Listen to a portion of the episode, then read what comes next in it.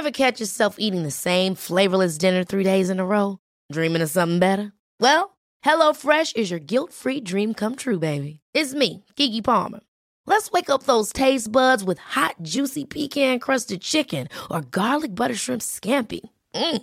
Hello Fresh. Stop dreaming of all the delicious possibilities and dig in at HelloFresh.com. Let's get this dinner party started.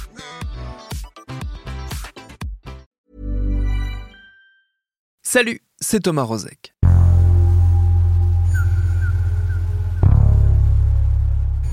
Bonjour Jean-Michel Blanquer. Bonjour. Euh, 12 millions d'élèves font leur rentrée aujourd'hui. Comment vous vous sentez? Est-ce que tout est prêt? Bah, Je me sens bien parce que le jour de la rentrée scolaire, ça doit être un jour heureux et ça doit l'être pour l'ensemble des, des enfants. Vous savez, je parle toujours d'école de la confiance. On- je souhaite d'abord une bonne rentrée à tout le monde, euh, aux enfants comme, euh, comme aux parents. Et, euh, et je pense qu'on doit l'aborder en confiance. Et finalement, notre premier but, c'est de donner confiance en nous-mêmes aux élèves.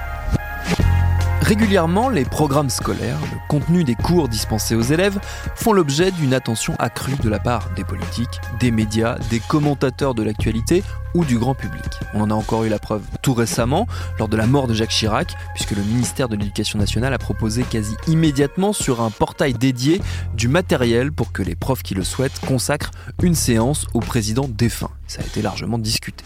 Cette apparente plasticité et réactivité cache cependant une réalité un peu plus rigide. La réforme du lycée, enclenchée cette année, n'a en rien entamé les bonnes vieilles habitudes académiques françaises. Voire, elle les a confirmées, accentuant encore plus le décalage avec une société qui, elle, bouge, s'interroge, aspire souvent à plus d'inclusivité, à plus d'égalité aussi.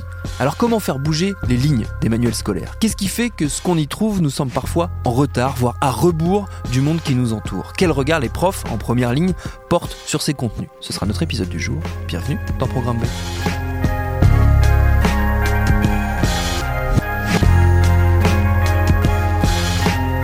Restons sur la dernière des questions que je posais à l'instant et allons donc en discuter avec une prof. Mon regard est assez sévère sur la question. Anaïs Maillefer, en l'occurrence, qui enseigne les lettres en lycée à Villeneuve-la-Garenne, en banlieue parisienne. Et j'ai commencé par lui demander ce qui, dans les programmes, avait concrètement changé avec la réforme du lycée cette année. Techniquement, en français, ce sont les objets d'études qui ont changé Ouais. au lycée. En, en seconde, essentiellement, ce sont les objets d'études qui ont changé. Ils sont a priori moins, moins fermés. Euh, je, vous donne un, je vous donne un exemple. Euh, le- les précédents programmes, on avait vraiment des mouvements littéraires spécifiques à Ouais. étudier qui étaient, euh, qui étaient nommés. Maintenant, c'est juste une, une fourchette. Euh, par exemple, sur la poésie, on était euh, sur du romantisme au surréalisme. Maintenant, on a une fourchette qui, en plus, euh, dans la chronologie, a changé. C'est la poésie du Moyen-Âge au Hmm. XVIIIe. Après, pour les programmes de première, là, il y a eu une grosse évolution puisqu'on est revenu à un programme imposé. Alors, semi-imposé, puisque dans chaque, euh, dans chaque objet d'étude, donc dans chaque genre littéraire, il y a quatre œuvres et on doit en choisir au moins une. D'accord. Là, on a perdu une part de, on a perdu une part de liberté à cet endroit-là. Justement, ça, ça devance un peu ma, ma prochaine question qui était euh, euh, quelle part de liberté vous avez en tant que- en tant qu'enseignante, en tant que professeur pour euh, partir de ces programmes et, et après, quelque part, les transmettre, les transformer éventuellement euh, face à une classe Sur, euh, sur les objets d'études de seconde, techniquement, on a une liberté qui est, euh, qui est très très large. Mm. Euh, après, on est censé rester dans la littérature française, francophone. Le, le mot apparaît là dans les programmes. Euh, du coup, ça nous ouvre un peu plus de portes. Maintenant, littérature francophone du Moyen Âge au XVIIIe. En fait, en réalité, c'est de la littérature française. Mm. Et puis, il n'y a pas beaucoup de, euh, y a pas beaucoup D'alternatives. de- d'alternatives, il n'y a pas beaucoup de largesse. En revanche, ça prévoit aussi des regards, euh, des regards pour le coup alternatifs, c'est-à-dire il y a les textes qu'on va étudier vraiment, et puis on a le droit d'amener euh, des pièces à droite à gauche pour comparer. Et là, on a beaucoup plus de liberté. Donc, Mm. si j'ai envie de faire un corpus sur la poésie du Moyen Âge et ensuite d'aller comparer avec euh, du rap amoureux, je peux tout à fait, euh, en tout cas sur le même thème, je peux tout à fait, je peux tout à fait introduire ça à cet endroit-là, avec la petite limite que les programmes sont ambitieux et qu'en fait, techniquement, ces regards alternatifs, euh, souvent, c'est ceux qui, c'est c'est ceux qui sont obligés de sauter Ouais. parce que sinon, on n'a pas le temps de finir. Voilà. Sur les premières, il y a ces œuvres imposées, mais à côté des œuvres imposées, on a théoriquement des parcours qui sont au choix de l'enseignant, mais avec des problématiques qui sont imposées. Donc, Sur le programme de première, clairement, on est beaucoup plus, beaucoup Hmm. plus restreint. Dans quelle mesure vous diriez que ces programmes, ils, euh, ils suivent ou ne suivent pas les évolutions de la société, les évolutions de la perception euh, de la société sur, par exemple, les notions d'inclusivité, les notions euh, d'inégalité, euh, qui qu'on entend plus aujourd'hui, euh, notamment pour les, inégalités hommes-femmes. Euh, de quelle manière ils s'adaptent ou ne s'adaptent pas d'ailleurs peut-être Ouais, euh, moi je suis assez, je évolutions suis assez sévère sur euh, mon regard est assez sévère sur la question. Si on regarde, si on regarde du coup les programmes imposés, parce que euh, encore une fois, pour la seconde, on, on est assez libre. Mm. Donc encore faut-il avoir accès à un texte du Moyen Âge écrit par une femme. Ça c'est encore autre chose. Autre chose. Mais pour, les, pour les programmes imposés, parmi les euh, 4 fois 4 fois 4, 16 euh, auteurs proposés, il n'y a que trois femmes. Ouais. Voilà, Madame de Lafayette, Nathalie Sarraute et Marguerite euh, Duras, je crois. Voilà. Pour le reste, euh, tous les autres, eh ben, c'est ce qu'on appelle euh, très bien, et on remercie l'étymologie, la littérature patrimoniale, Mhm. celle qui descend du père et uniquement du père. Et ouais, ça fait pas beaucoup de place, quoi. Ouais. Donc euh, c'est uniquement dans le roman, en plus. Moi, je trouve ça très discutable. Voilà. Et après, par ailleurs, euh, c'est de la littérature euh, franco-française à l'exception de Beckett. Euh, évidemment, pas de Césaire, évidemment, pas de Senghor, évidemment, voilà, euh, pas de littérature dite Hmm. francophone, en fait. Est-ce que ça crée du coup des incompréhensions des fois avec les, avec les élèves ou est-ce que vous avez la sensation d'être en, en train d'appliquer des programmes qui, quelque part, n'entreront pas du tout en résonance avec eux? Ça peut, ça peut l'être. Euh, c'est un peu qui tout double. C'est-à-dire, soit ils ont l'habitude de subir un programme qu'on leur impose qui, est, qui leur semble totalement hors sol. Euh, mais pour eux c'est normal, c'est l'école. Soit effectivement, il y a hum, plusieurs fois, et ça s'est à chaque fois présenté pour euh, quand je travaillais sur Racine avec des, avec des élèves de seconde, ce qui pour moi est un gros problème parce que je trouve ça génial. Mais à chaque fois, Racine, c'est vraiment, j'ai l'impression de, j'ai l'impression de leur vendre un truc dont ils n'ont pas besoin. Quoi. Mm. Et, et régulièrement, c'est une question qui revient. Mais, euh, mais, mais pourquoi on travaille Racine? Parce que le texte est difficile et qu'il peine, il peine énormément euh, sur l'alexandrin de Racine. Et puis sur des problématiques qui, qui, qui sont, qui leur sont très étrangères, évidemment. Là, ouais, ça revient, euh, ça revient dans ces cas-là. Et- Sinon, ils ont tendance à subir plutôt. Est-ce que c'est un sujet du coup de, de- de discussion entre profs, euh, de se dire alors qu'est-ce qu'on va en faire, qu'est-ce qu'on peut faire, euh, qu'est-ce qu'on peut faire? Bouger, comment faire à notre niveau bouger les lignes par rapport au programme? Entre profs, oui. Euh, bon, vous savez que les profs, on aime bien râler, évidemment. Donc, euh, au, moment où, au moment où les programmes nous sont, euh, nous sont livrés en janvier dernier et qu'il y a une formation avec des inspecteurs, Mm. évidemment que dans les rangs, ça, ça bouge un petit peu, où on ne peut pas s'empêcher de, de réagir en disant Mais pourquoi il n'y a pas de femmes Enfin. euh, et encore, quand il y a des femmes, c'est des femmes qui parlent d'amour, et enfin, c'est- d'un cliché absolument affligeant. Donc, oui, on, on en parle. Euh, après, chaque, euh, chaque prof est, est unique capitaine de, de sa classe, donc euh, chacun fait un peu son travail dans son, dans son coin. On partage évidemment des trucs entre, entre collègues. Mais c'est pas non plus une discussion qui est, euh, en tout cas dans les établissements dans lesquels j'ai travaillé, ça, ça mène pas non plus euh, beaucoup de projets, quoi. Est-ce que ça reste encore à, à- à construire cette justement cette euh, cette révolution des programmes ou cette évolution euh, euh, des programmes. Est-ce qu'il y a pas mal de profs encore qui n'ont pas forcément conscience de- du décalage qu'il peut y avoir entre euh, ce qu'on propose et ce que la société est en train de traverser? Je pense que ça, pour le coup, ça va être générationnel. Ouais. Euh, ne serait-ce que parce que euh, à l'université, euh, il y a une génération qui a fait de la littérature comparée, et puis la génération précédente pas. Et ceux qui ont fait de la littérature comparée bah, sont ouverts à la littérature d'ailleurs Mm. hors champ franco-français, et du coup, forcément, eux sont amenés à, à nourrir leurs cours et à nourrir leurs réflexions, évidemment. Après, euh, après, il y, a- il y a toujours des enseignants qui ont les mêmes cours, les mêmes descriptifs, qui vont pas changer, qui vont continuer à faire du beau marché, du Molière et, et- et pas bouger d'un poil. Est-ce que c'est forcément un problème? Est-ce que finalement Molière, on peut pas s'y retrouver? Il y a une forme de modernité aussi, je pense, dans, dans, Mm. dans ces textes, et c'est pour ça qu'il reste. Donc, il faut pas forcément peut-être tout changer. La manière d'entrer dans les textes, par contre, euh, ouais, effectivement, ça, je pense qu'il y a un travail là-dessus, de toute évidence. C'est-à-dire la, la manière d'entrer, c'est la manière de les présenter, la manière de, les présenter, contextualiser. de, de problématiser le, de problématiser l'œuvre, euh, de leur présenter, de leur présenter. Enfin, en- là, je parlais du, du théâtre, euh, le texte de théâtre. Il y a, y a rien de plus plat et il y a rien de plus terrible à lire pour un élève. C'est aussi ça, du coup, le, Mm. réussir à montrer des vidéos peut-être, réussir à faire des, des enjeux de mise en scène, faire des parallèles avec des scènes de films, enfin voilà, essayer de, les, essayer de nourrir avec quelque chose de plus, de plus contemporain. Euh, sur Beckett, j'ai pas mal travaillé en attendant Godot, et il se trouve qu'il y a un petit jeu vidéo en fait en attendant Godot, qui est aussi absurde que, que l'œuvre, et c'est tout le principe. Donc ça, je- généralement, je le renvoie en introduction euh, par mail assez rapidement, le, pour un petit peu les faire, euh, les faire réagir, et puis ceux qui, ceux qui se sont prêtés au jeu comprennent après vachement mieux le- l'enjeu de la non-fin. Enfin voilà, c'est assez, euh, c'est assez marrant quoi. Il n'y a pas toujours, euh, il y a pas toujours un truc aussi pratique Oui. que le jeu vidéo sur Beckett évidemment, mais euh, ouais, faut, faut- on essaie de chercher un petit peu des petits.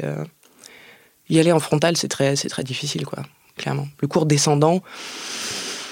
C'est, il faut passer par là de temps en temps, Mm. mais euh, mais ouais, c'est, très difficile bien sûr. Oui, de manière générale, j'ai l'impression que ce, ce dont le- l'école, et surtout le secondaire, euh, a besoin et souffre, c'est d'un manque d'horizontalité. Il ne s'agit pas de dire que les élèves et les profs sont à, à mettre à la même hauteur, parce que ce serait un petit peu, ce serait extrêmement démagogique et un petit peu idiot, euh, mais de, d'au moins de d'amoindrir légèrement la verticalité que nous on a pu connaître par exemple Tout comme, fait, euh, ouais. comme élève. Ouais. Ce qui est une grande difficulté parce que justement, nous, on l'a connu, cette, euh, cette Mm. verticalité. Et je pense qu'il y a beaucoup d'enseignants qui, euh, qui se disent Mais c'est à cette à mon tour, Mm. c'est à mon tour de faire descendre mon savoir. Moi, j'ai fait des études, moi, j'ai passé tel concours.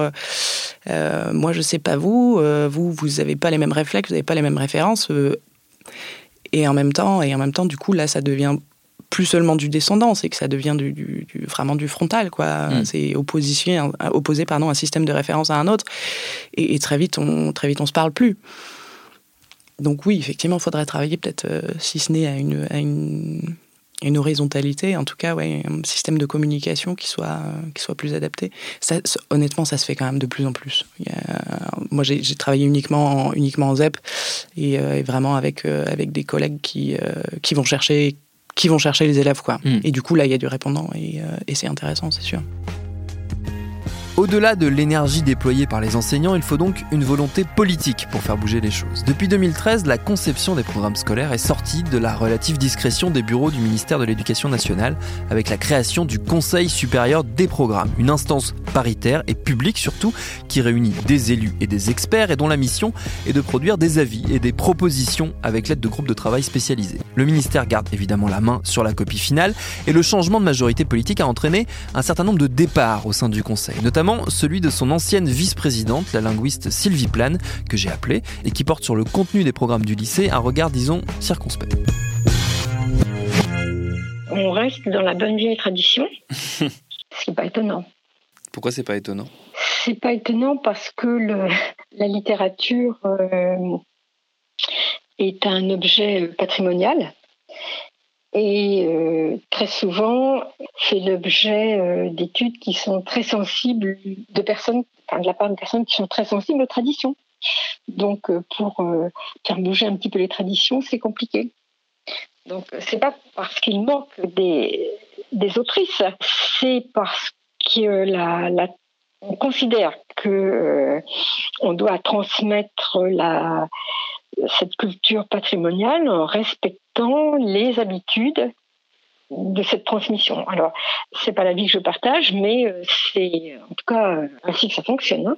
Et ça, c'est quelque chose qu'on retrouve au sein de, de- des groupes de travail ou du Conseil supérieur des programmes? C'est des, des- courants oui. qui sont encore, euh, encore forts ou majoritaires Des courants de pensée? Les groupes de travail euh, font appel, enfin, d'après ce que j'ai, la composition que j'ai pu voir, ce sont des personnes qui connaissent très bien euh, l'enseignement supérieur, qui ont été formées par eux-mêmes par les, classes préparatoires et qui donc sont attachés à, cette tradition, euh, cette tradition culturelle. Euh, Pour la partie qui touchait le- l'enseignement primaire et, le collège, cette tendance était moins, moins représentée. Ça évolue plus vite? Dans les groupes qui s'occupent de, ces, niveaux-là Oui, et puis euh, derrière, euh, il y a aussi euh, la présence de, chercheurs qui ont des sujets tout à fait différents. C'est-à-dire que pour le- l'enseignement primaire et le début de l'enseignement secondaire, il y a depuis très longtemps des chercheurs en didactique qui ont vraiment réfléchi à la manière dont on doit penser ce hiatus entre, euh, on va dire, euh, l'école et la société. Et donc, comment on le traite? C'est-à-dire que l'école apporte des choses que les enfants n'ont pas dans leur milieu, mais si l'école est très différente de, leur milieu, elle écarte un certain nombre d'enfants. Donc c'est vraiment un dilemme, c'est une question qui est, compliquée et qui a été beaucoup travaillée sur ce niveau-là de la scolarité. Mais pas encore beaucoup dans les niveaux supérieurs, dans les niveaux, euh, on va dire, à partir du lycée. Elle est travaillée, mais euh, elle a beaucoup moins de, de poids euh, les chercheurs qui travaillent sur ces questions sont beaucoup plus isolés que ne le sont ceux qui travaillent sur les niveaux du collège. Parce qu'on sait très bien que c'est à la fin du collège que se crée euh, la, grande disparité avec des orientations tout à fait différentes. Donc euh, la, zone collège a été très très bien travaillée. Mais pourquoi, du... pourquoi ça n'évolue pas aussi vite alors Euh, parce que le monde n'est pas parfait. Hein. Oui, ça, j'en ai, bien conscience. Euh, parce que, euh, comment dire, il y a une tradition scolaire qui fait que, tradition attachée à l'école qui fait qu'on pense que l'école est là à une mission de sélection qui, qui est importante. Euh, dans d'autres pays, je parle de l'école moyenne, c'est-à-dire euh, celle qui toute la partie de la scolarité obligatoire. Euh, dans d'autres pays, on considère que tous les élèves peuvent réussir. C'est le postulat de départ. en France, la, une tradition a été que l'école devait aider les meilleurs à réussir. Donc l'école s'est quand même construite autour de ça elle change, hein, elle, évolue. Mais vous savez, faire changer des, mentalités, il faut, un siècle. Hein. C'est fou que j'ai l'impression que du côté des élèves, moi j'ai été élève euh, quand même quelques années dans ma vie, euh, c'est pas du tout l'image qu'on nous vend. C'est même publiquement quand on entend les interventions euh, du ministre ou des personnes qui représentent l'éducation nationale, c'est pas du tout cette image-là qu'on nous vend. On nous vend au contraire l'école républicaine, l'école de toutes les chances, l'école où tout le monde peut réussir. On nous vend exactement l'inverse que ce que vous êtes en train de me dire. Oui, mais c'est normal qu'on essaye de, faire passer cette idée. Hein. Ça, me paraît tout à fait normal. Mais si on regarde la réalité des chiffres, c'est pas tout à fait ça. Mais euh, ça tient au fait que euh, il y a vraiment beaucoup d'exigences de, la part de l'école. Et à chaque fois, je reviens vraiment à la question des programmes, à chaque fois que euh, détermine des, exigences, on est obligé de se positionner par rapport effectivement à des attentes. je vais être plus précise si vous faites un programme euh, scolaire pour euh, un niveau d'âge donné, vous avez le choix entre donner comme objectif euh, ce qui peut être atteint uniquement par une petite minorité d'élèves, on va dire les meilleurs, en disant que ça va être un stimulant et qu'on va essayer de faire parvenir tous les autres à ce niveau, ça, c'est un, des choix possibles. L'autre choix possible, c'est de se dire, on va se fonder sur le niveau moyen, c'est-à-dire on va donner comme objectif l'apprentissage de ce que la majorité des enfants sont capables d'apprendre à tel ou tel âge.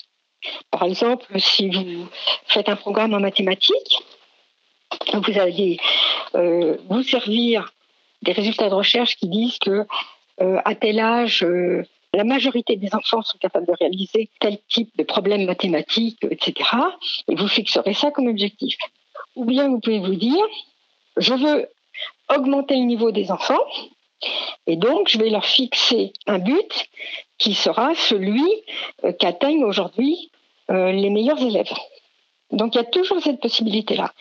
Et la France a toujours choisi d'aller vers l'excellence, on va dire. Donc, euh, quand on regarde les statistiques internationales, la France a d'excellents résultats dans la crête supérieure, c'est-à-dire qu'il y a un petit nombre d'élèves qui réussissent en France des performances euh, extraordinaires et qui les placent au-dessus de tous les autres. Mais si on regarde maintenant la moyenne, euh, la moyenne est plutôt en bas.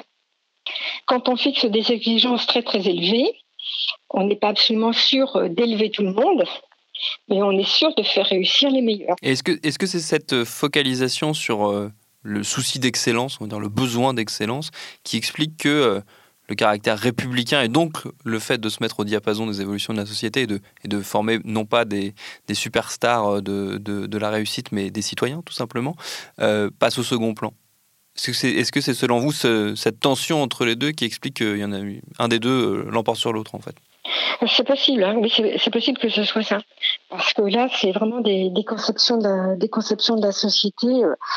Il y, a une expression euh, qui est quand même très bizarre, qui est presque un oxymore, élitisme républicain, qui est tout à fait inscrite dans les mentalités euh, politiques, enfin de, beaucoup de courants. Et à partir du moment où on essaie de dire que c'est un petit peu plus compliqué que ça, c'est très difficile de se faire entendre.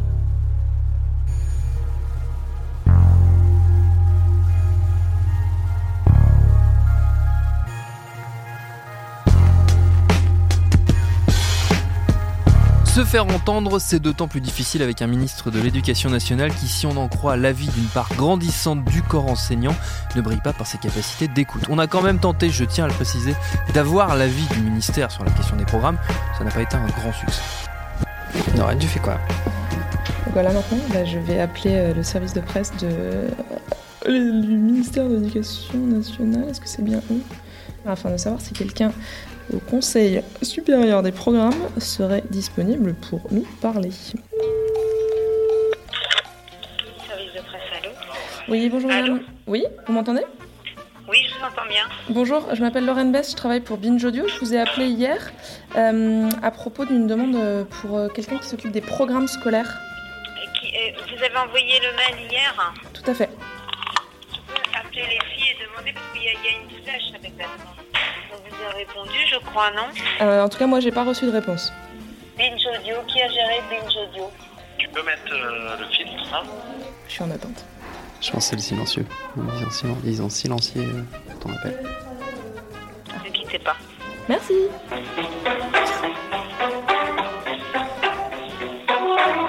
Ministère de l'Éducation nationale et de la jeunesse, nous vous prions de patienter. Nous recherchons votre correspondant. Oui, allô, bonjour Oui, bonjour madame, je m'appelle Lorraine Bass, je travaille pour Binge Audio. Oui, c'est ça, parce que c'est moi qui vous ai eu au, au téléphone euh, la dernière fois. J'étais en train de vous répondre justement. Très bien. Euh, voilà, pour vous dire que malheureusement, on va pas pouvoir euh, répondre favorablement à votre demande. Et voilà Et voilà, comme je te l'avais dit Par ailleurs, si la question du rôle de l'école dans la perpétuation des normes, et notamment des normes de genre, vous intéresse, je ne peux que chaudement vous inviter à écouter le troisième épisode de notre podcast Camille, baptisé À l'école, être hétéro ou ne pas être. Merci Anaïs Maillefer et Sylvie Plane pour leur réponse. Programme B, c'est un podcast de Binge Audio préparé par Lauren Bess, réalisé par Quentin Bresson. Abonnez-vous sur votre appli de podcast préféré pour ne manquer aucun de nos épisodes, Facebook et Twitter pour nous parler. Et à demain pour un nouvel épisode.